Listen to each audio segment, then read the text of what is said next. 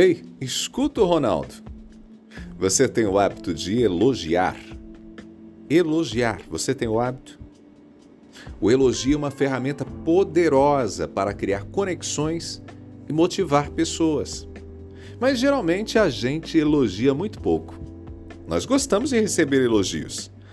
Desejamos mais elogios, reclamamos mais elogios, esperamos que as pessoas nos enxerguem, vejam os nossos feitos, mas esquecemos de elogiar. Hoje eu quero falar com você sobre a importância do elogio e quero te desafiar a elogiar mais. Primeiro, o elogio é um afago para o ego. O elogio é um combustível para a motivação.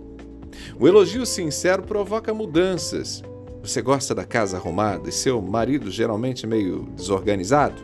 Então, pegue a ideia. Elogie quando ele fizer algo pela casa, que faça sentido na arrumação. Acha importante que seu filho arrume a mesa? Repare quando ele arrumar e elogie. Mas faça isso com sinceridade. E não cometa a tolice de fazer comentários um tanto irônicos, do tipo: Ah, arrumou, né? Aprendeu? Viu como é fácil? Ah, mas faltou tal coisa, viu? Não faz isso. Não ajuda. Você irrita a pessoa e não a faz crescer. Aí não é elogio, né? Não presta. Talvez até a pessoa faça algo para evitar que você reclame, mas não vai ser espontâneo. Agora, se você elogiar a pessoa, ela vai fazer por prazer, porque sabe que te alegra e porque vai agir na expectativa do reconhecimento. Frequentemente nós cometemos o erro de promover o reforço negativo. A pessoa erra ou faz algo que não gostamos, criticamos. Esse é um reforço negativo. O reforço negativo não promove mudança e ainda causa o afastamento emocional.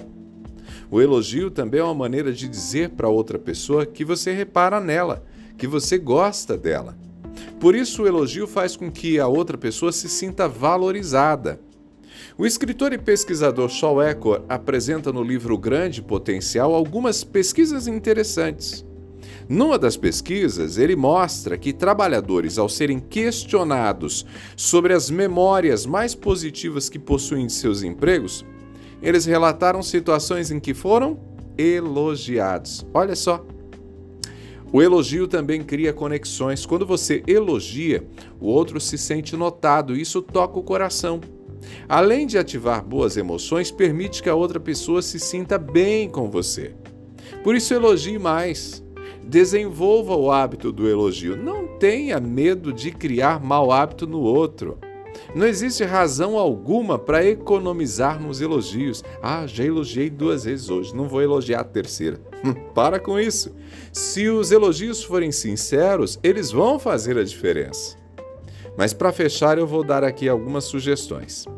Primeira delas, escreva num caderno, na agenda, enfim, anote o seu compromisso de elogiar. Pode ser algo simples, mas escreva elogiar mais. Coloque esse lembrete no lugar visível. Segunda coisa para você fazer: anote as pessoas que você precisa elogiar mais. As pessoas mais próximas são aquelas que geralmente recebem menos de nós: a esposa, o marido, os filhos, os pais. Anote o nome.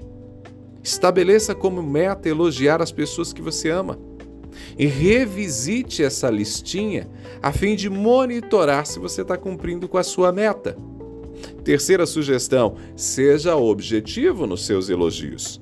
Diga com clareza o que te agrada e elogie. Ser generalista no elogio é quase o mesmo que não elogiar. Indica que você não prestou atenção de fato ou que você não está sendo tão sincero assim. O elogio com objetividade é aquele que você diz, por exemplo, que legal que você deixou o carro limpinho para a gente viajar. Ou ainda, filha, eu fiquei feliz por você ter chegado no horário combinado. Isso mostra a sua responsabilidade, faz bem para o meu coração.